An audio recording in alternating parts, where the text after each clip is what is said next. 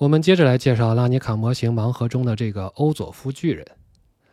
拉尼卡时空的欧佐夫工会建立在黑白两种颜色的法术力基础上，是在宗教体系和银行业务两层伪装之下的犯罪集团。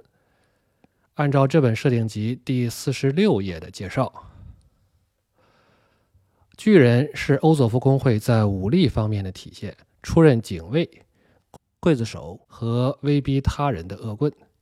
随着工会越发注重敲诈保护费，出现在街巷市集的欧佐夫巨人是对业主及时缴纳费用的有效提醒。